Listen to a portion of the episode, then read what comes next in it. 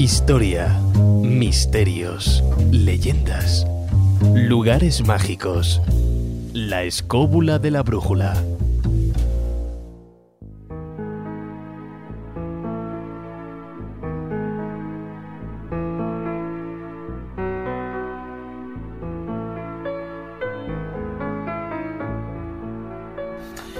En el libro Autobiografía de un yogi está lleno de prodigios, de milagros, de hechos sobrenaturales.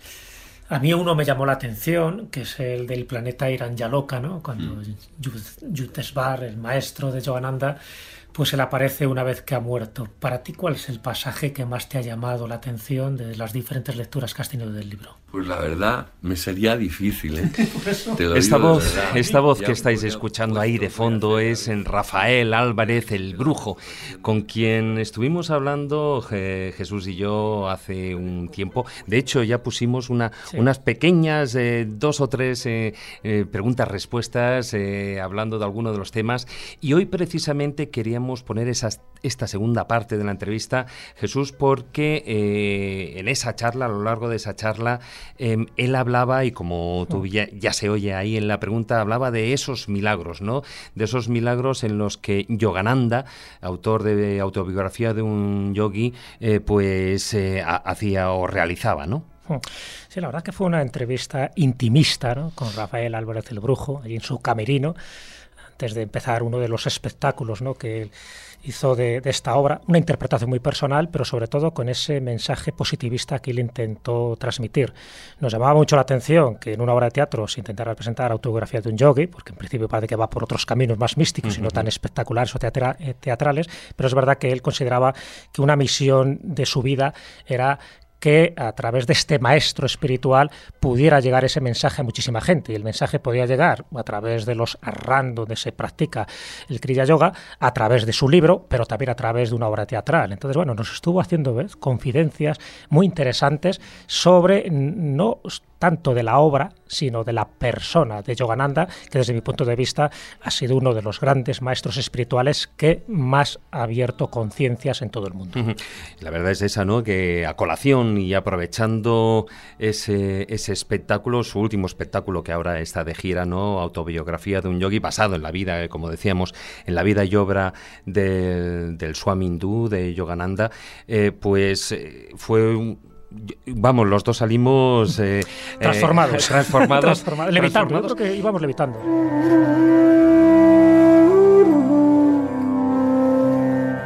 En el libro Autobiografía de un yogi está lleno de prodigios, de milagros, de hechos sobrenaturales.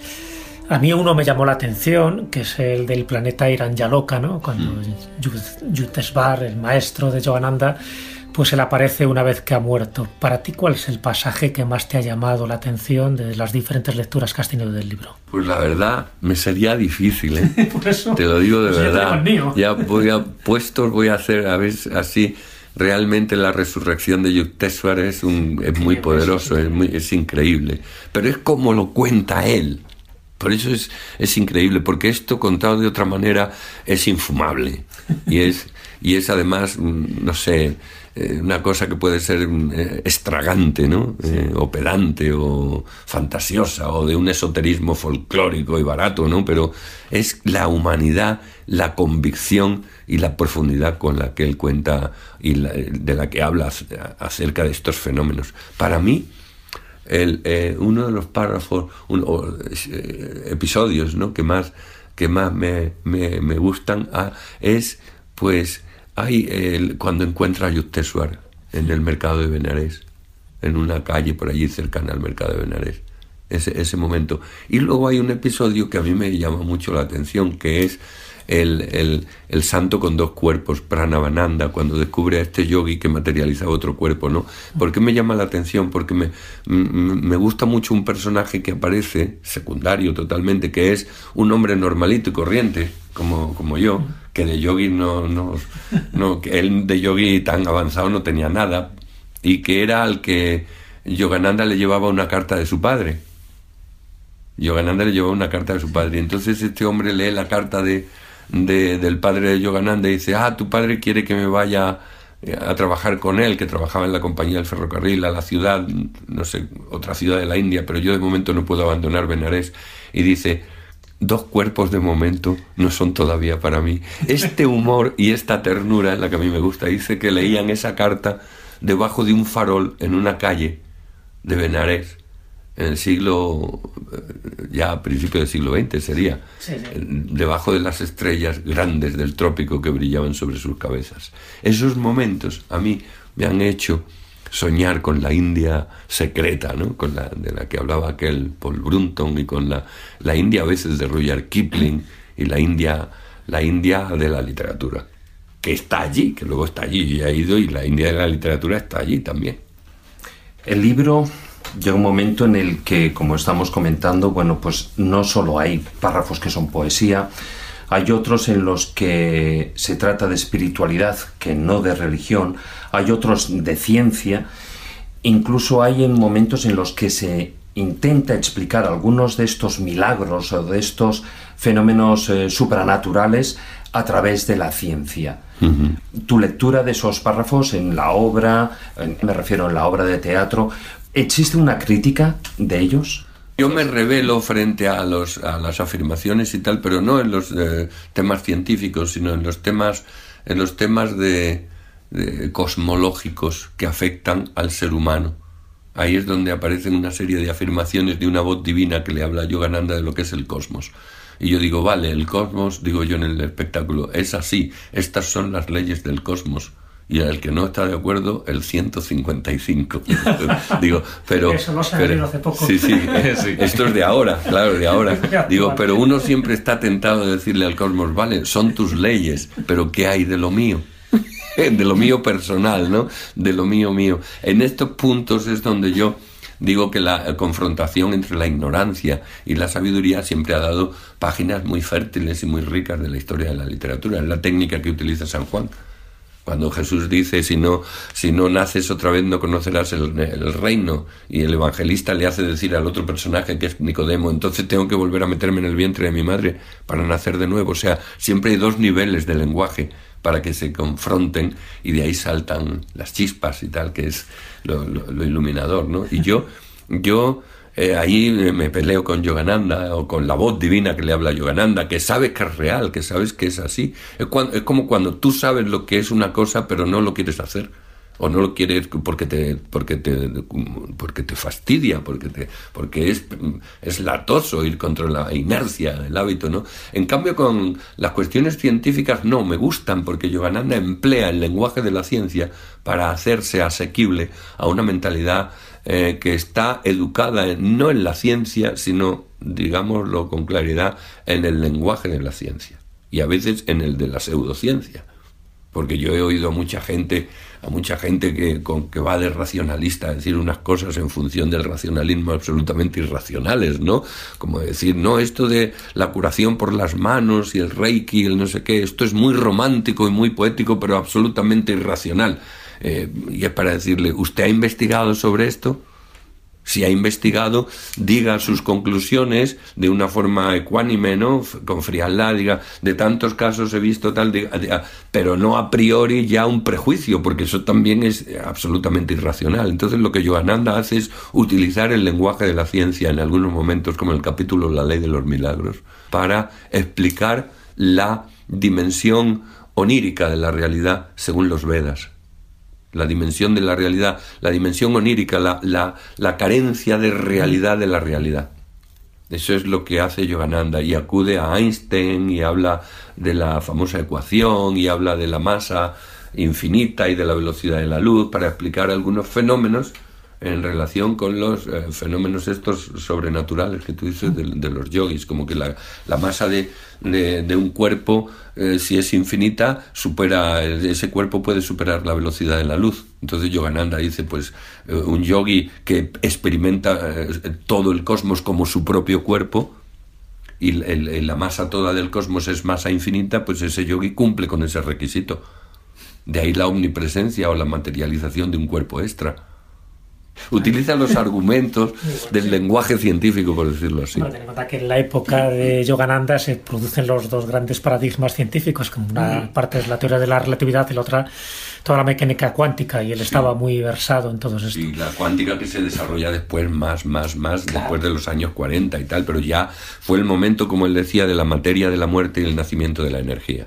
Al final la energía es todo pero ya él habla de que este es una, es una fase de la, de la evolución de la raza humana muy larga y habrá otro, otra etapa en la que la, las fronteras de la energía se superen y se descubra que la energía es mente y finalmente que la mente es espíritu, ¿no? Habla de los yugas, de los diferentes yugas y él dice que el Kriya Yoga es para esta época para este momento. Los yogis estaban esperando el siglo XX, que fue las guerras mundiales, la energía atómica, la liberación de la energía del átomo y todas las posibilidades buenas y malas que eso conlleva para la medicina y para la guerra y, tal, pero eso ya dice él que al hombre le da la dimensión de que la materia ya no tiene un contorno rígido, que ya los límites de la materia son difusos y que se puede concebir mentalmente que la materia es una condensación de la energía y que realmente detrás de la energía, perdón, detrás de la materia está la energía. Y eso ya hace que tú puedas entrar a meditar con otra con otra visión de las cosas, ¿no? Y puedas entrar en todos estos asuntos o conocimientos con otra visión de las cosas. Eh, no aparece en el libro, pero tú sí lo mencionas en tu obra. Me gustaría que nos contaras, que nos contaras a nuestros oyentes de la Escóbula de la Brújula cómo se produjo el óbito, la despedida de Yogananda en 1954. 52. 52. 52, sí. Bueno, él eh, asistió a un banquete que se hizo en el Billmore, hotel donde yo he estado, en, varias, en varias ocasiones para visitar la, el centro de Self Realization que está allí en Washington, en Los, en los Ángeles, en el Billmore, que a la entrada del hotel a mano izquierda está, hay una fuentecita que es la que está en la foto esta que llaman la última sonrisa del maestro, es la, la foto de ese último día, que es una foto que se hizo una hora antes del Mahasamadhi. Yo entré en el hotel, siempre tienen allí alguna flor o tal, ahí está la movida de la recepción, lo típico del y, a, la izquierda está este sitio, ¿no? Allí, en aquella época, en el año 52, se hizo un banquete, porque aquello eran unos salones, no era la recepción, sino unos salones donde se hacían eh, convenciones, banquetes, y se entregaban los Oscars. No sé si en el 52 o, pero antes, por supuesto. Y hay muchas fotos allí en el hotel de, de los grandes del Hollywood de aquella época, de Walt Disney, de, de, aquella época que se hacían allí los Oscars. Entonces, en, una noche allí se ofreció una cena para el embajador de la India, que era el primer embajador que llegaba a los Estados Unidos después de la independencia de la India, en el año 52 y invitaron a Yogananda. Yogananda ya había hecho algunas insinuaciones y en algunos casos no tan no, no insinuaciones, sino mm, había dicho directamente que se marchaba de este mundo, ¿no? Los yogis tienen esta técnica suprema que llaman Maha Samadhi, Gran Samadhi, que es abandono definitivo ya y voluntario eh, del cuerpo. Eh, eh, y, y se marchan, se marchan y dejan ahí al cuerpecito. Y entonces en, la cena, en, los postres, en los postres, él le, tenía que leer un poema en un acto así cultural con el embajador y tal, y leyó un poema sobre la India, su país de origen y tal. Mi India, donde el Ganges, los bosques, las cuevas del Himalaya y los hombres sueñan con Dios. Y cuando dijo estas palabras, dirigió su mirada hacia el centro, el entrecejo, el centro que llaman Kutasta, y, que es el centro de poder de, para la meditación, y el ojo espiritual y dijo, santificado estoy, mi cuerpo ha pisado este suelo. Y se desplomó. El diagnóstico, paro cardíaco. Hay un, hay un Swami mm, Kriyananda que dice que él estaba eh, oyendo a Yogananda, quiso cerrar los ojos para escuchar el poema. Dijo, voy a oír al maestro con los ojos cerrados y tal. Y dice que notó que cuando dijo la palabra suelo, fue un largo suspiro. Suelo como echando el aliento, ¿no? No sé cómo sería en inglés, porque lo dijo en inglés, pero como echando el aliento, y luego, y luego, y luego cayó. Y después eh, hubo un fenómeno que, del cual mm, dio noticias fidedignas el notario de Los Ángeles, del cementerio de Los Ángeles, el memorial, como le llaman allí, donde están todavía los restos de Yogananda, y es que 20 días después de su deceso, su abandono del cuerpo, como le quiera llamar, todavía no había signos ninguno de corrupción en el cuerpo de, de, Yogananda, ¿no? Entonces el notario, al notario le dijeron que si podía levantar acta de eso y dijo efectivamente. Eh, escribió una, un documento eh, notarial en el que dice al día de la fecha, que creo que eran 19 días y tal, no aparece todavía ningún signo de descomposición en el cuerpo y tal del maestro. Entonces, esto por sus discípulos más cercanos ha sido interpretado como que él quiso toda su enseñanza verificarla de una manera experimental, ponerla a prueba y dar a conocer que él era un verdadero yogi que no era un parlanchín, es decir, que conocía la técnica del Mahasamadhi y que toda la enseñanza que él transmitió la hizo realidad, no solo en su vida, con el ejemplo diario de su vida, sino en el momento de la, de la muerte, de marcharse del mundo. Él decía que realmente el cuerpo es una, es una funda y que el espíritu vive en el cuerpo astral y en el causal y todas estas enseñanzas esotéricas él las conocía como tantos esoteristas que hablan más o menos de lo mismo. Antes hablaba de Blavatsky y de, y de todos ellos, pero él, él, eh, dominaba la práctica, por decirlo, lo, puso en práctica. Él sigue vivo, sigue vivo, Yogananda. Sí, para mí sigue completamente vivo. A mí me ha costado mucho entender esto. No lo entendía, no lo entendía, pero yo he tenido alguna experiencia en relación con el asunto que ni me esperaba que pudiera tener. ¿no? Entonces esa experiencia, esas experiencias que todavía no me han convencido del todo, ¿no? porque yo soy duro, soy duro, soy un, duro eh, en fin, soy muy místico y me gusta todo esto mucho, pero mi mente es muy duda mucho, duda mucho. Tengo una comedura de tarro impresionante, ¿no? Tal, pero, pero él, él, él, él insiste todavía más en pruebas fehacientes y tal.